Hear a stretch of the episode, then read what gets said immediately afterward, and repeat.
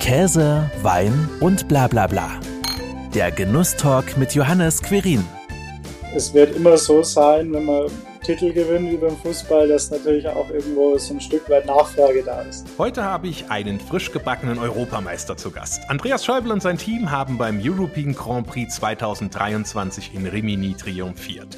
Er teilt als Patissier sein süßes Erfolgsgeheimnis mit uns, erzählt uns, wie man sich auf einen Wettkampf vorbereitet und was letztlich zum Sieg führte. Freut mich, dass du da bist. Hallo Andreas. Hallo, Servus. Ja, bevor wir zum äh, European den Grand Prix kommen. Erzähl doch mal etwas über dich. Wie war denn so dein Werdegang als Patissier, aber auch als Koch?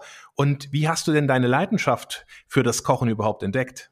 Hm, also ich bin äh, 26 Jahre alt, komme aus äh, Bad Reichenhall, bin auf die Leidenschaft gestoßen, indem ich äh, in meiner Kindheit schon immer beim Nachbarn ein bisschen in der Küche ausgeholfen habe. Hab dann natürlich überlegt, äh, was dann mit den Bewerbungen losging, ob ich eine Kochlehre machen möchte oder nicht. Und ähm, dann bin ich erstmal auf den Konditor gestoßen, habe dann eine dreijährige Berufsausbildung gemacht bei uns in Bad Reichenhall im Café Lübig. Und da habe ich dann auch schon festgestellt, das hat mir richtig Spaß gemacht und da will ich auch weitermachen. Und da hatte ich auch immer tagsüber die Möglichkeit, äh, in einer Küche mitzukochen für so eine kleine Mittagskarte. Und das hat mir dann nochmal den Anstoß gegeben, noch meine Kochausbildung zu machen. Daraufhin war ich dann äh, zweieinhalb Jahre lang in einem äh, Museum mit Abendgastronomie tätig, noch als Patissier, aber durfte auch dann schon sehr viel mitkochen. Und dann äh, kam dann die entscheidende Phase, dass ich gesagt habe, hey, jetzt äh, will ich nochmal unbedingt äh, die zweite Ausbildung starten.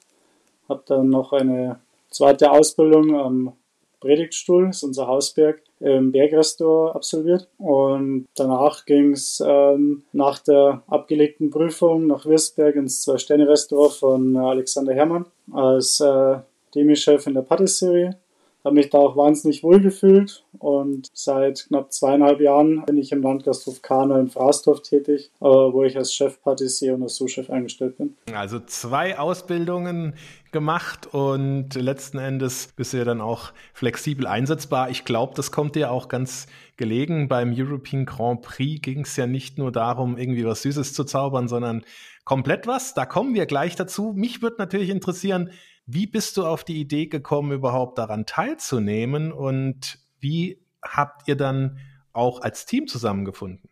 Hm, also bei uns ist das ja so aufgestellt, also wir sind ja eine Nationalmannschaft, gehen ja auch immer als Vorbild voran und man rutscht da durch äh, Lehrlingswettbewerbe rein. Bei mir war es so, ich äh, durfte bei der bayerischen Meisterschaft mitkochen und dann auch bei der deutschen. Und daraufhin wurde ich gefragt, ob ich gerne teilnehmen möchte bei einem Probetraining und habe dann ein Jahr die Jugendmannschaft durchlaufen, dann seit eineinhalb Jahren die Erwachsenenmannschaft und äh, wir waren tatsächlich noch direkt äh, im Wettkampf in Luxemburg letztes Jahr äh, bei der Weltmeisterschaft und der Wettkampf war noch nicht mal richtig vorbei offiziell und äh, da kam dann die Anfrage, ob ich äh, nicht schon mal in Rimini war. Dann habe ich gesagt, hey, wie zum Feiern oder was? Und dann, nee, zum Kochen natürlich. Und genau, dann ging die Reise und die Vorbereitung los für Rimini. Und da durften dann auch noch äh, zwei andere Teilnehmer aus unserem Team äh, aus der Jugendmannschaft kochen. Einmal für den Jugendbereich äh, und einmal durfte ich äh, eine Begleitperson noch mitnehmen zum Kochen. Also wird man quasi wie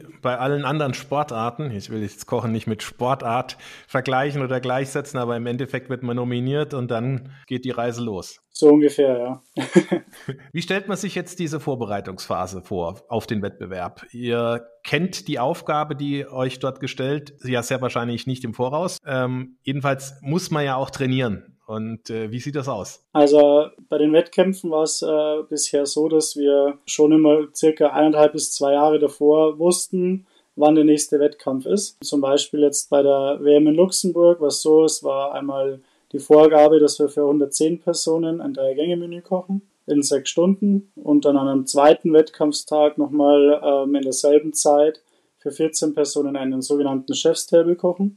Man wusste schon, was man einhalten muss, welche Kriterien, also was die Jury äh, verlangt, auf was man achten muss. Was natürlich ganz, ganz wichtig ist, äh, Hygiene, Sauberkeit und äh, auch die Disziplin in der Küche. Darauf achten die Prüfer sehr. Und natürlich dann das, was auf dem Teller landet. Also äh, optisch und der Geschmack. Die Vorbereitungszeit läuft die dann wirklich so ab, dass ihr euch zu dritt dann trefft und entsprechend äh, Gerichte kocht und entwickelt und guckt, dass die Abläufe passen? Bei uns in der Mannschaft, also wir sind ja ein größeres Team, von also Jugend und national zusammen sind wir knapp 25 Leute und wir trainieren alle drei bis vier Wochen. Mittlerweile in Teltow bei Berlin ähm, haben wir eine eigene Trainingsküche und äh, bereiten uns dann schon sehr intensiv dann darauf vor. Also wir trainieren jetzt schon wieder für den nächsten Wettkampf, der ist nächstes Jahr in Stuttgart. Äh, die Kirche-Olympiade, kurz ICA in Stuttgart. Und wir bereiten uns jetzt schon darauf vor und haben jetzt, wie gesagt, auch schon die Vorgaben von der Jury, wie viel äh, Gänge man kochen muss, ähm, wie viel äh, Pflichtkomponenten äh, warm sein müssen und wie das halt aufgeteilt wird. Genau, und darauf äh, bereiten wir uns so vor, dass man Meetings auch führt, wo man sagt, hey, wie findet ihr das? Ähm, das wird mich mal interessiert zum Auszuprobieren. Man sammelt Ideen und versucht sie dann auch dann im Training umzusetzen. Meist auch dann schon davor, dass man auch mal Fotos in die WhatsApp-Gruppe reinstellt und das präsentiert, beschreibt und dann gibt es mal ein klares Go. Hey, probier es im Training aus und zeig uns deine Idee. Jetzt hast du ja so auf Training gesagt, gibt es denn auch Trainer und Trainerinnen, die euch dann da begleiten? Selbstverständlich. Also wie du es vorher schon gesagt hast, es ähnelt einem Fußballteam. Also wir haben Teammanager, dann mehr fast wieder für die Organisation welche.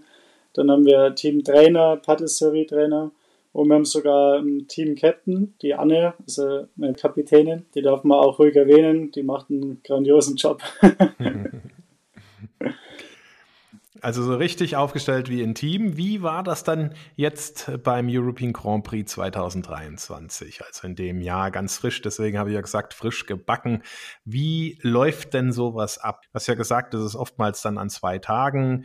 Wie war das jetzt konkret in Rimini? Hm, also konkret in Rimini, also die Vorbereitung war auch ähnlich, nur dass wir uns tatsächlich jede Woche getroffen haben, der Anton und ich. Der kommt aus Regensburg und wir haben dann immer an den freien Tagen bei uns äh, im Hotel trainiert. Dann ist noch die Luca angereist, die was für die Union gekocht hat. Und dann sind wir zusammen mit einem Transporter nach Rimini gefahren mit unserem kompletten Equipment und durften dann ähm, an einem Tag äh, die Vorbereitungen machen. Sprich, wir durften alles abwiegen, dann die frische Ware natürlich versorgen und auch äh, begutachten. Die Produkte bekommt man auch zur Verfügung und wir wussten nur die Hauptkomponenten, die was, äh, also Pflichtkomponenten, die was man verwenden musste. Das war dann in der Vorspeise ein Halbut und im Hauptgang war es ein äh, Kalbsrücken und ein Kalbsbries. Und daraus musste man dann in drei Stunden zwei Gänge kochen für sechs Personen. Mhm. Genau. Während ihr kocht, läuft dann auch schon diese Jury ständig genau. rum, beobachtet euch, macht sich Notizen? Genau, die Jury begleitet uns eigentlich von Minute 1 an. Macht auch davor ein Jury-Meeting, ähm, was ist erlaubt, was ist nicht erlaubt, auf was muss man genau achten, auf was äh, wird sehr viel Wert gelegt. Dann äh, schaut das Ganze so aus. Man äh, hat eben diesen Vorbereitungstag, dann zieht man in die Küche ein. Man muss erst die Küche putzen, desinfizieren weil man natürlich dann auch wieder mit äh, rohen Lebensmitteln arbeitet. Dann äh, werden die ganzen Kühlschränke auch äh, eingeräumt mit den ganzen Produkten, die was wir mit haben, die was wir mitnehmen dürfen oder müssen. Und die Jury schaut sich das natürlich auch genau an. Was haben wir mit? Ähm, man darf zum Beispiel äh, Grundpürees, also so Fruchtpürees mitnehmen ähm, oder Säfte, aber dafür keine äh, Reduktionen. Also ich darf jetzt keinen Wein äh, runter reduzieren und da schon fertig abschmecken. Sowas darf man natürlich nicht machen. Ähm, aber die Jury, die probiert das natürlich. Die hält gerne mal einen Löffel rein oder auch einen Grund vor. Und dann wird gekocht und die begleiten uns dann die komplette Zeit und äh, schauen uns auf die Finger und auf die Arbeitsflächen, ob die immer sauber sind und auf die Arbeitstechniken, die was wir verwenden. Wie viele Teams nehmen denn an so einem Wettbewerb teil? Also bei der Weltmeisterschaft in Luxemburg waren es über 50 Nationen, die was bei der WM teilgenommen haben. Und jetzt waren es äh, in Rimini ein bisschen über 20, ich glaube 22 Mannschaften. Die Jury verkostet dann auch alle Gänge von jeder Mannschaft. Genau, also die Jury, das sind relativ viele Personen gewesen. Ich glaube, das ist, glaube 15 äh, Personen waren insgesamt. Und nachdem dieser Wettkampf an zwei Tagen ausgetragen worden ist, ähm, wurde das ein bisschen aufgeteilt. ähm, beim Probieren. Also die waren nicht ganz überfressen zum Schluss. genau. Sonst wäre vielleicht noch der eine oder die andere noch geplatzt oder sonst ja. was. Ne? Aber die teilen sich schon einen Teller zu zweit oder zu dritt. Es war auch sehr interessant. Man konnte dann auch, ähm, wenn man nicht mehr gekocht hat, bei den nächsten auch zuschauen, wie die gekocht haben und auch dann die Jury, wie die bewertet hat. Also die haben, es war eine offene Küche auf einer Messe und die, der Jurytisch war dann vor der Kochlounge aufgebaut. Und äh, da konnte man dann eben begutachten, wie, wie wird probiert, äh, wie wird das auch bewertet. Also das wurde dann ja auch natürlich veröffentlicht. Also es ist ein sehr, sehr spannendes äh, Thema. Also haben aber auch nicht alle Nationen gleichzeitig gekocht, sondern äh, da gab es dann auch so Timeslots im Endeffekt. Genau. Also es waren immer drei Stunden und ich glaube, dass es sechs oder acht äh, Kojen waren, äh, wo dann gleichzeitig gekocht worden ist. Hat man da nicht Angst, dass dann vielleicht der eine oder die andere auch mal noch ein bisschen reinspickelt und sich vielleicht noch inspirieren lässt, so kurz vor dem eigenen Einsatz? Hm, ich glaube, man muss immer auf sich selber schauen. Also wir waren tatsächlich die Ersten. Wir haben am Anfang überlegt, ist es gut oder ist es schlecht. Ich fand es eigentlich sehr gut, ähm, als Erster zu kochen. Man muss immer auf sich selber schauen. Also man hat ja die Vorbereitungszeit und die war ja war zwar knapp, aber trotzdem lang genug, dass man sich darauf vorbereiten konnte. Und klar, man schaut sich immer wieder was ab von den anderen äh, Kollegen. Und das macht auch wahnsinnig Spaß. Das macht es ja auch aus, äh, da dabei zu sein. Und äh, wir haben natürlich auch das eine oder andere nochmal uns angeschaut im Nachhinein. Ähm, wie haben sich die aufgebaut? Wie haben die gearbeitet? Welche Produkte haben die verwendet? Oder Arbeitstechniken? Also das war natürlich sehr spannend. Aber letztendlich äh, haben wir dann unser Ding gemacht. Ja, das ist, denke ich, auch immer, wie du sagst, das Beste, sich auf sich selbst zu konzentrieren. Was war denn jetzt aus deiner Sicht das entscheidende Gericht oder vielleicht auch die gesamte Kreation, die ihr dann serviert habt, die letzten Endes zum Sieg geführt hat? Hm, also ich war natürlich von beiden Tellern sehr überzeugt.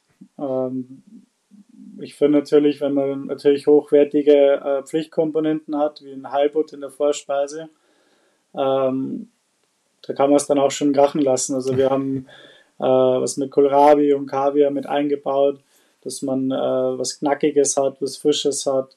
Dann gab es noch äh, Buttermilch-Dillsud dazu. Also es war eine sehr, sehr leichte Vorspeise und es gibt ja nichts Besseres, wenn man eine leichte Vorspeise schon mal zum Start hat.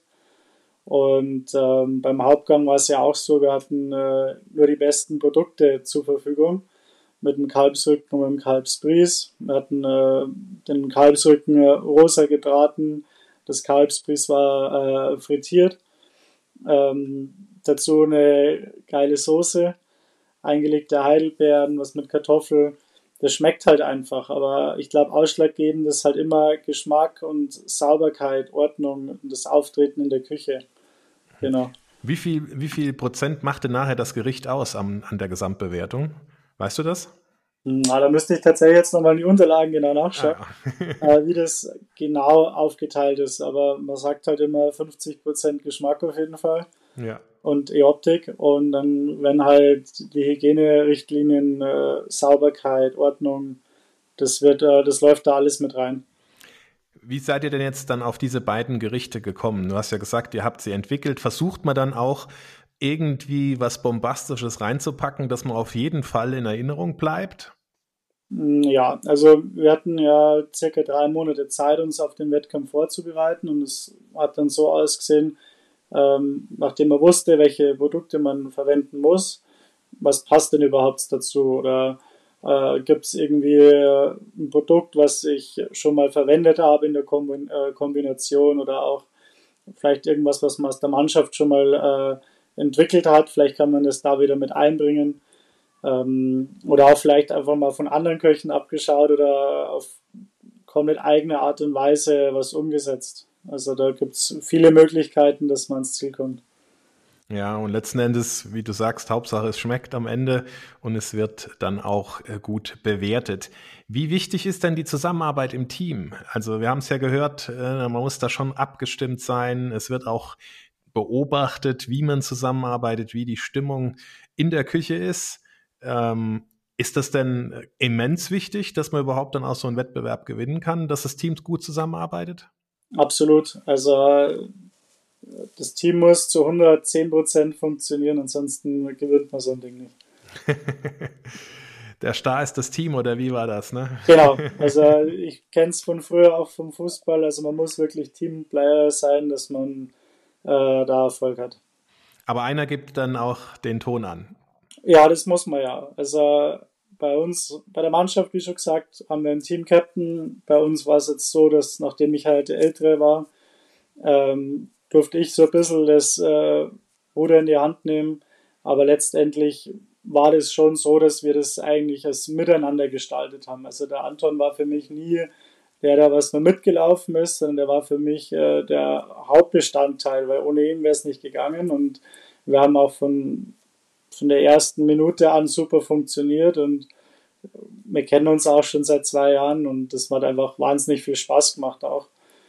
Und wie schon gesagt, es geht nur als Team und da gibt es nicht, äh, der eine ist so gut, der andere ist so gut, sondern wir sind eine Mannschaft und wir wollen ein Ziel erreichen und das ging dann äh, nur so in die richtige Richtung.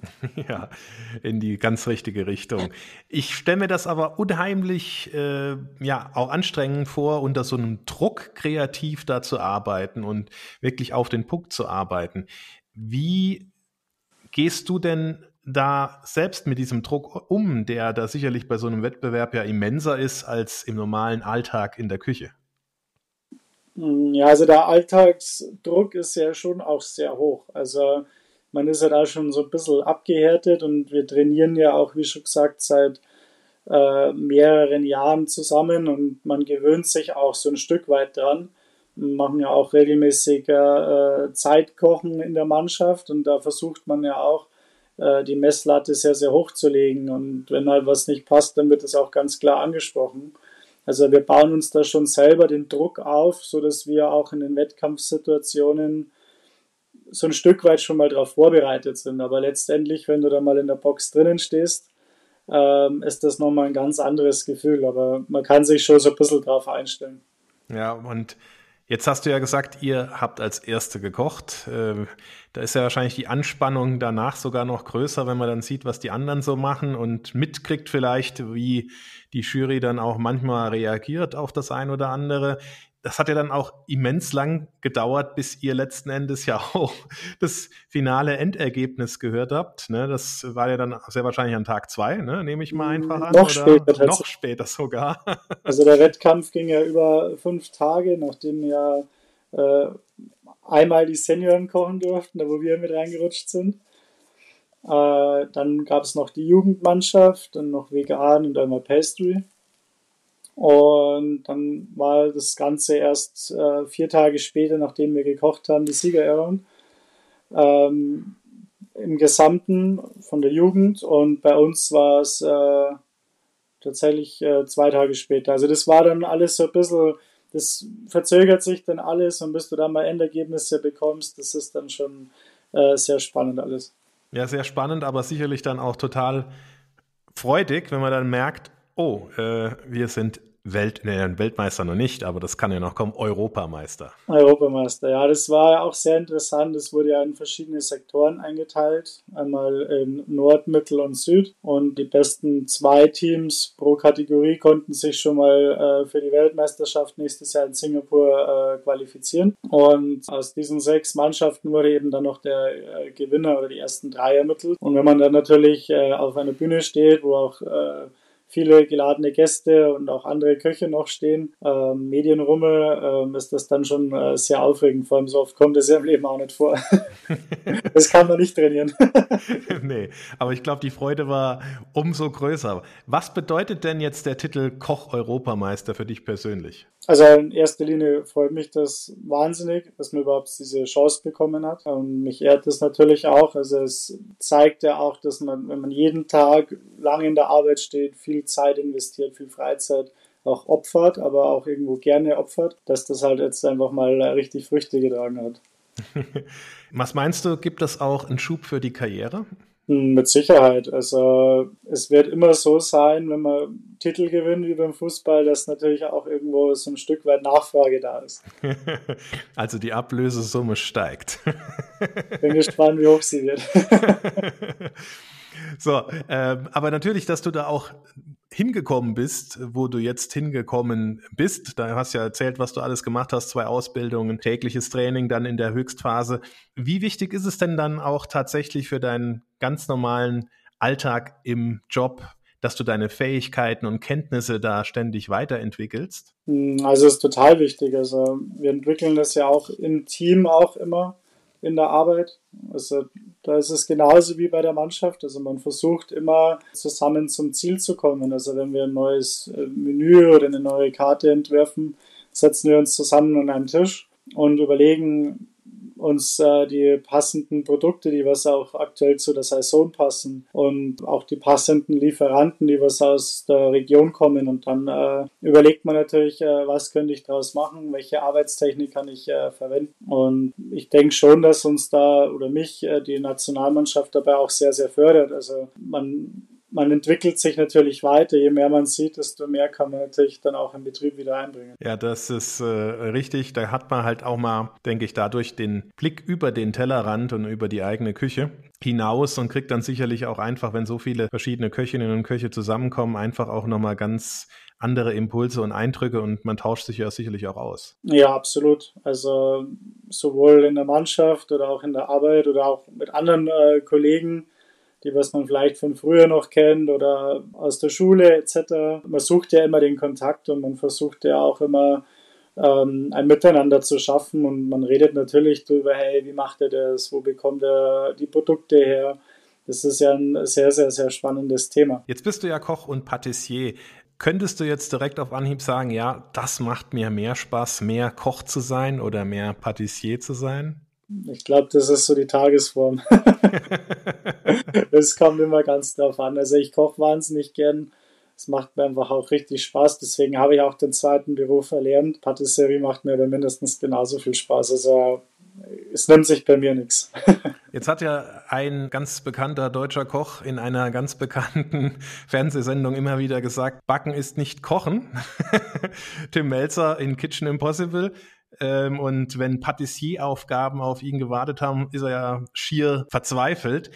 Muss man da genauer arbeiten, als man das als Koch tut? Mm, ja, ich sage mal so, beim Kochen, es ist halt oftmals auch einfach eine Gefühlssache, wo man vielleicht im Kopf ein Rezept hat oder ein Grundrezept und das kann man halt immer wieder ableiten und das muss halt letztendlich halt schmecken und geil aussehen. Beim Fleischgarn zum Beispiel muss man halt wirklich auf die Temperatur achten, aber in der Patisserie, da musst du eigentlich so gut wie alles abwiegen, dass du ans Ziel kommst und wenn du halt eigentlich das gewohnt bist oder das auch nicht gern machst, äh, viele Sachen abzuwiegen und sehr genau zu wiegen. Wenn man gerade mal zu viel vom Bindemittel erwischt, die, kann die Textur schon wieder Gummi sein. Äh, da muss man echt aufpassen. Also ich verstehe schon den einen oder anderen, wenn er sagt, ich habe da keinen Bock drauf oder auch mit Schokolade zu arbeiten, weil man von oben bis unten angesaut ist, wenn man es nicht regelmäßig macht. Also ich verstehe jeden, der was da nicht so das Händchen dafür hat. Das ist einfach Typsache. Ist vielleicht dann sogar, wenn man zuerst mal Patissier gelernt hat, der Weg zum Koch vielleicht sogar ein bisschen einfacher, weil man da durchaus schon vom genauen Arbeiten kommt und dann noch stärker vielleicht in den Freestyle gehen kann? Ja, ich denke schon. Also der, der Anfang ist ja immer der gleiche, also dass man sich mit den äh, Grundprodukten, mit den Lebensmitteln äh, auseinandersetzt. Und wenn die Grundbasis halt stimmt, dann entwickelt man sich ja dann auch in die richtige Richtung weiter. Und das äh, Kochen ist ja wahnsinnig vielseitig. Da gibt es ja eigentlich äh, absolut kein Ende mit dem Lernprozess. Wie sehen jetzt die Pläne für die Weltmeisterschaft 24 aus? Mm, also davor kommt ja noch äh, unsere Olympiade, die Heimolympiade. Das ist jetzt mal der erste Step, das ist ja im Februar. Und wenn das rum ist, geht dann, äh, glaube ich, erstmal so richtig die Vorbereitung dann äh, für die Weltmeisterschaft los. Also ein halbes Jahr oder wie lange ja, läuft dann diese also Vorbereitung? Ein halbes, dreiviertel Jahr liegt dann dazwischen. Ähm, da wird man dann auch schon genauere Informationen haben, für wie viele Personen, welche Produkte, Pflichtkomponenten sind. Genau, da wird man sich dann, dann drauf fokussieren. Klingt auf jeden Fall spannend und ich bedanke mich bei dir, Andreas, für diesen Einblick ja, in die Wettbewerbe der Köche und dass du als Koch-Europameister deine Erfahrungen und auch Erfolgsgeheimnisse mit uns geteilt hast. Sehr, sehr gerne. Das war Käse, Wein und bla bla bla. Der Genusstalk mit Johannes Quirin. Dir hat dieses Gespräch gefallen? Dann abonniere den Podcast, um keine neue Folge zu verpassen. Bis zum nächsten Mal.